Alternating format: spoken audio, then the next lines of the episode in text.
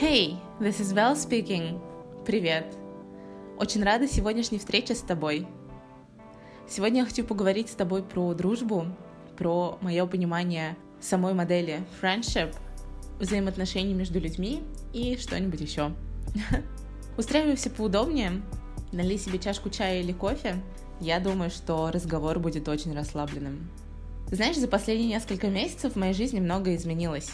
Около года назад я думала, что я навсегда переехала в Петербург, что это мое место, я буду развиваться именно там, жить именно в этом городе. Я очень люблю Петербург, но определенные обстоятельства в жизни, определенные планы на будущее изменили мое мнение. Я переехала в начале февраля из Петербурга обратно в свой родной город, Волгоград. И сейчас я нахожусь в немного подвешенном состоянии. Вроде бы я исследую своим намеченным планом, но они все равно как-то видоизменяются, и, возможно, они даже не сбудутся. Впрочем, я не жалею о том, что я вновь ненадолго оказалась в своем родном городе. Удивительно, но сейчас в своем родном городе у меня осталось крайне мало знакомых, и тем более близких мне людей, с которыми мне очень легко и хорошо общаться. Я сделаю небольшую оговорку. В моем понимании, хорошо и легко общаться — это идеальная картина дружбы, я отрицаю токсичные отношения, будь то дружба, будь то отношения между партнерами, будь то деловые отношения. Я очень не люблю toxic. Ну, а кто из нас его любит? Собственно, сейчас в Волгограде осталось лишь несколько человек, с которыми я поддерживаю общение и с которыми мне приятно, которым я действительно могу написать «Эй, привет, что делаешь сегодня вечером? Давай сходим пройдемся». Или же «Эй, привет, давай созвонимся, мне есть что тебе рассказать». И я знаю, что эти люди адекватно, хорошо воспримут мое предложение. За время переезда мое окружение очень сильно изменилось. Хочешь, не хочешь, в Петербурге ты будешь общаться с людьми. В любом большом городе ты будешь общаться с людьми. На работе, э, когда ты ходишь в кофейне, когда ты ходишь на выставки в кино, в театры и так далее. Ты будешь пересекаться, знакомиться с новыми людьми, как-то налаживать контакты. Но в маленьком городе все контакты уже налажены. Большинство проектов существует очень давно и долго, и начинать какие-то новую дружбу, новые отношения там мне сейчас не хочется. Наверное, потому что у меня есть конечная цель, и я ее преследую. Но в целом после переезда мой круг общения значительно сократился. Первое время было очень тяжело. Я очень общительный по своей натуре человек и работала в больших компаниях, то есть общалась с большим количеством людей. И сейчас, после переезда, я столкнулась лоб в лоб с ограниченным количеством знакомых, с самоизоляцией, и это hit me into my stomach, очень сильно ударило по мне, если по-русски. Но в целом, знаешь, при переезде я в который раз осознала огромную благодарность тому, что у меня уже есть. Мои друзья раскиданы по миру. Мы знакомились в Америке, в Крыму, в Петербурге, да даже в Риме. И с большинством из моих друзей я до сих пор поддерживаю теплые и хорошие отношения. Мой лучший друг живет в Штатах, он поступил в университет и сейчас учится. А мои хорошие друзья живут в Петербурге, кто-то в Москве, кто-то сейчас тоже переезжает потихоньку в Петербург. И знаешь, это не означает, что я одна в Волгограде.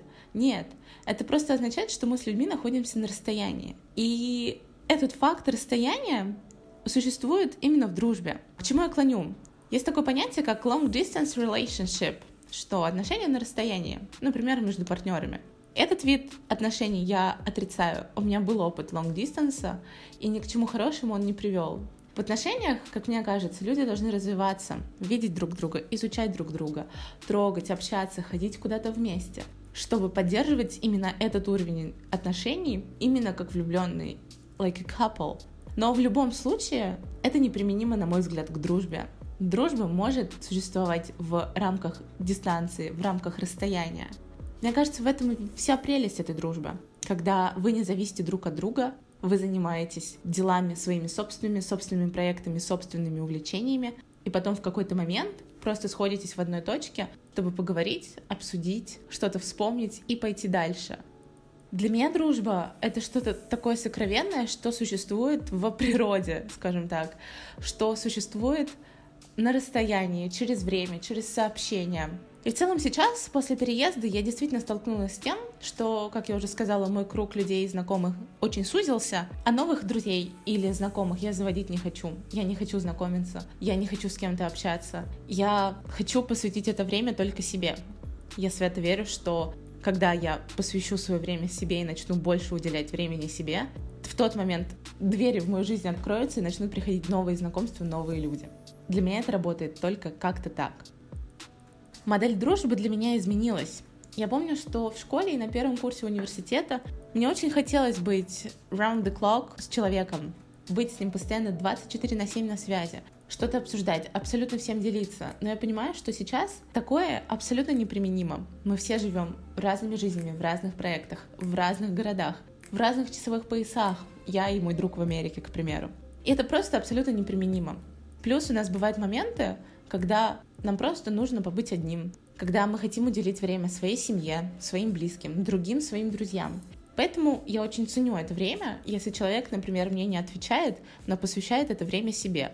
Отлично, я правда рада за человека, который нашел в себе силы, нашел в себе время погрузиться внутрь себя, понять, что ему сейчас нужно, и это время потратить с пользой. Ничего в этом плохого не вижу.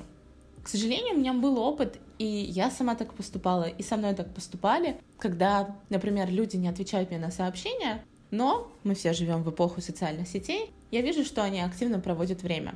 Для меня это все равно удивительно, потому что человек может написать а «Извини, мне нужно уделить 5 дней, 2 часа, сутки себе». И я скажу «Да, конечно, пожалуйста, удели это время себе». И я всегда стараюсь придерживаться такого мнения. Если я не смогу выйти с тобой на связь, на контакт, я тебя постараюсь об этом предупредить. В моей жизни абсолютно нет того, что я ревную своих друзей к кому-то другому, что я думаю, эх ты, вот ты провел свое время с ним, а не со мной, вот как так? Абсолютно нет, это личностный выбор человека. Я же тоже понимаю, что, например, со мной можно обсудить книги, какие-то современные тенденции, историю развития Америки, переезды, путешествия, подкасты, да что угодно.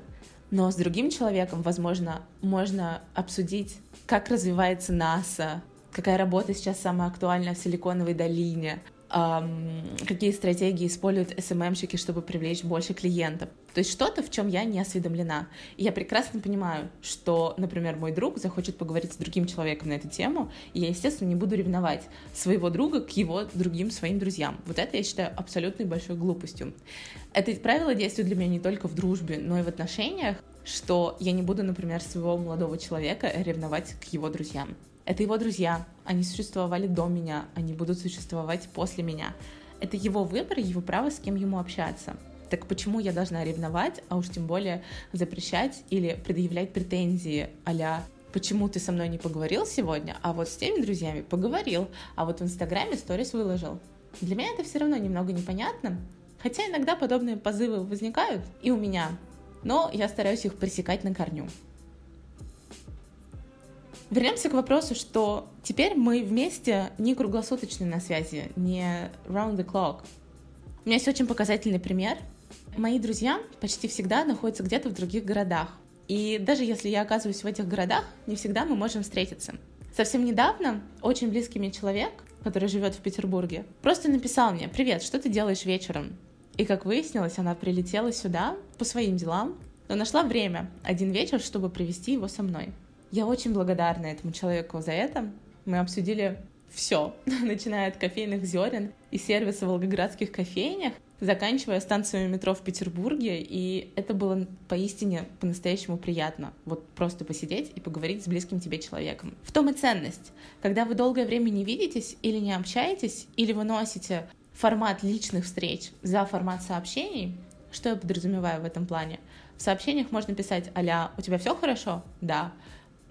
Есть какие-то новости? Да, поделиться. Но потом встретиться лично и все равно обсудить это все вживую, с эмоциями, глядя друг другу в глаза. Это наиболее ценно, на мой взгляд. И вот эта ценность, что мы встречаемся редко, но метко, она наоборот превозносит ценность такой дружбы. Мне кажется, что когда люди круглосуточно на связи, прям действительно, я пошел в магазин, чуть позже тебе наберу, да, конечно, давай, а мне пришло электронное письмо, а, сейчас тебе расскажу. Ну, то есть у каждого свои ситуации, но вот в целом такой пример. Когда люди вместе круглосуточно, это немного обесценивает суть дружбы. Каждому из нас в какой-то момент нужно будет побыть одному, а второй человек очень легко, я считаю, может обидеться на то, что первый решил потратить время на себя, нежели чем остаться в этой дружбе с этим человеком. Но это лишь мое мнение, возможно, оно отличается от вашего. Я очень благодарна своим друзьям за то, что мы все очень разные. Наши взгляды абсолютно разные, и мне кажется, что именно на этом различии мы сходимся. Можно, конечно же, любить один и тот же кофе, один и тот же стиль в одежде, стиль в интерьерах, но все равно все остальное у нас будет разным, и нам будет интересно собираться, обсуждать это и обсуждать именно наши различия, делиться этими различиями и тем самым познавать мир через эти различия. Меня очень сильно вдохновляет подобный вид взаимоотношений. Знаешь, еще один момент, который я хотела бы рассказать. Когда я жила в Штатах, а, моя подруга переехала в... из Волгограда. И я прилетала в октябре в Россию, в конце октября у девчонки был день рождения. Я еще неделю выкладывала сторис, посты в Инстаграм, а я живу по американскому времени. Записывала ей аудиосообщение, что-то вроде «Ой, да мы сейчас в Америке с друзьями идем на пляж», а вот потом я сейчас иду на работу, а вот знаешь, такую классную штуку сейчас увидела у себя на райончике в Америке, то есть я просто старалась это сфабриковать э, картинку, что я все еще живу в Штатах. Зачем я это делала, спросишь ты? Какой дурак будет так делать? А я. Я прилетела из Штатов, неделю так, ну, можно сказать, обманывала. И впоследствии я просто приехала к ней в ее новый город, предупредив об этом заранее ее парня и сказав, пожалуйста, давай вот мы как-нибудь сделаем, я прилечу. Он сказал, хорошо. И в назначенный день, в назначенный час они оказались в кофейне, и я просто зашла туда. Каково было удивление человека, который не видел меня полгода, свято считал, что я в Америке, а я все еще отправляла аудиосообщение, что «У, знаешь, мы сейчас вот с друзьями едем есть устриц, как классно!» Потому что у нас друзья работают на устричной ферме, что-то вроде того. И, понимаешь, оказаться в кофейне с этим человеком один к одному, когда все думают вокруг, что ты на другом конце земного шара. Вот это такие впечатления и такие вещи, которые происходят несколько раз в жизни, но они происходят настолько в точку и настолько в цель, и настолько, я считаю, дарят другому человеку веру в себя, веру в то, что есть еще сюрпризы, добрые люди, абсолютно прекрасные люди вокруг. И такие моменты я очень ценю. Наверное, в моей жизни я не могу назвать такого крупного события или крупного воспоминания, чтобы кто-то из моих друзей сделал подобное по отношению ко мне. Хотя нет, могу. Просто это выражается, наверное, в других формах. Никто ко мне не прилетал с другого континента, никто не заявлялся на порог моего дома. Но в целом было несколько случаев, которые я очень бережно ценю в своей душе. Но в любом случае, мы все живем в такой парадигме. Когда делаешь что-то людям, а они в ответ нет. Я сразу вспоминаю цитату Пелевина из книги Empire V. Цитата звучит следующим образом. Мы любим вовсе не тех, кто сделал нам что-то хорошее. Мы любим тех, кому сделали что-то хорошее мы сами. И чем больше хорошего мы им сделали, тем больше хотим сделать еще. На мой взгляд, это идеальная цитата для данной иллюстрации. Почему? Да потому что мне не важно, сколько фидбэка я получу. Мне не важно, кто прилетит ко мне с другого континента, да хоть с Марса, заявится ко мне толпой в полночь моего дня рождения и начнет поздравлять. Это гипотетическая ситуация сейчас была. Но мне очень важно делать кому-то добро. Мне очень важно кому-то приносить радость, кому-то приносить счастье. Порой я оглядываюсь назад и понимаю, что года четыре назад я дарила открыточки, делала какие-то сюрпризики, упаковывала новогодние подарки. И, наверное, сейчас с высоты своего опыта я бы не стала делать те же самые подарки. Сейчас они мне кажутся довольно глупыми, смешными и, вероятно, детскими но я все равно ценю те воспоминания, что я сделала хорошо какому-то человеку, что какой-то человек улыбнулся подобной такой заботе. Для меня дружба вот заключается в этом, что я буду отдавать и практически не просить ничего взамен, что я буду слушать, что я буду как-то помогать своим способом, своими мыслями, своими рычагами и не просить ничего взамен. Нет, конечно, если у меня случится какая-то ситуация, я скажу, мол, «Hey, dude, давай мы поговорим, пожалуйста, мне это нужно» или «Мне нужна помощь». Но в целом в формате дружбы для меня очень важно именно вкладываться и помогать человеку, делать ему приятно, делать ему хорошо. Потому что мир и без того вокруг нас какой-то немного озлобленный. Кто, если не друзья, сделают нам приятно и заставит нас улыбнуться лишний раз? Это не означает, что я иду на поводу своих друзей или стелюсь, очень жаргонное слово, но все же, под их мнение и стараюсь во всем им угодить. Нет, мне просто хочется делать приятно людям. В маленьких сюрпризах, в мелочах, в письме, написанном от руки и отправленном, в небольшой посылке, в голосовом сообщении, в котором я рассказываю что-то, что потрясло меня за день. Вот так, маленькими мелочами. Просто радовать человека, чтобы тот улыбнулся. Кто-то, конечно, посчитает это глупостью, но для меня это отличная картина мира. Впрочем, каждый для себя решает самостоятельно, как ему общаться со своими друзьями и что именно ему с ними обсуждать и как с ними жить. Я знаю очень токсичные отношения, в которых не только партнеры, но и друзья ведут себя абсолютно плохо, но если их это устраивает, может быть, это именно те отношения, которые им нужны. Может быть, это мы считаем это мазохизмом и причинением вреда самому себе и окружающим. Может быть, люди способны и хотят иметь именно такую дружбу. Кто знает. Еще несколько лет назад, когда я училась в школе, у меня были школьные друзья, я думала, что это навсегда. Я думала, что это на всю жизнь. И когда обстоятельства менялись, мы вырастали из этой дружбы, мне было очень грустно, обидно, я много плакала. Я всячески хотела снова общаться с этими людьми, но сейчас я понимаю, это все bullshit. Это все немного глупости. Люди приходят в нашу жизнь в нужные для нас моменты и в нужные для них моменты. Это не работает в одну сторону, как мне кажется. Мы обмениваемся опытом, мы обмениваемся информацией, мы обмениваемся собственными впечатлениями, и потом люди уходят. И это абсолютно нормально. Умение отпускать людей очень легко и спокойно очень сложно приобретается в нашей жизни. Но мне кажется, это такой прокачанный скилл, которым один раз овладев, ты никогда его не забудешь и не потеряешь. Впрочем, я также и не верю в паттерн, который говорит, а чем старше становишься, тем сложнее завести дружбу. Я абсолютно не согласна с этим. Если ты не сидишь на месте, работаешь в какой-то интересной компании, если во время твоего взросления ты меняешь города, ты меняешь фирмы, в которых ты находишься, люди, хочешь не хочешь, начнут приходить в твою жизнь. Ты начнешь общаться с другим кругом, ты начнешь общаться с другим окружением. Это очень важно быть открытым к людям. Не только просто, чтобы завести дружбу, но даже чтобы перекинуться мимолетными «Привет, как дела? А что ты сегодня читаешь? Интересно, что ты порекомендуешь?» К примеру, так. В этом случае мне очень импонирует американская картина мира, когда люди, ты наверняка знаешь, при встрече говорят «Привет, как дела?» Ты такой «Привет, хорошо, как твои?» И вы идете дальше. Сколько раз я была свидетелем, когда люди завязывали маленькие диалоги, маленькие сценки и что-то обсуждали полезное, а а вот там вот кабачки вкусные продаются, а я прочитала там вот эту интересную книгу, а ты видел вот вчерашнее кино, которое вышло? И, возможно, первые пять прохожих и незнакомцев будут казаться для тебя абсолютно ridiculous man, не знаю, как это по-русски, но шестой или седьмой могут стать очень хорошими твоими друзьями.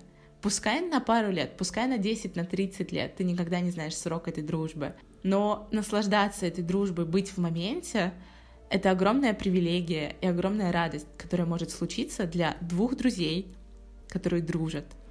Именно наслаждаться совместным времяпрепровождением, мыслями друг друга, что-то черпать и развиваться вместе в одной дружбе, в одних этих микроотношениях. Поэтому я очень благодарна тем людям, которые уже не общаются со мной или с которыми не общаюсь я. Значит, так нужно. Значит, я для себя решила, что я больше не хочу этих токсичных отношений, что я больше не хочу однобоко слышать позицию людей, которые не принимают мою позицию. Или же мы стали слишком разными и переросли эту дружбу. Это тоже нормально.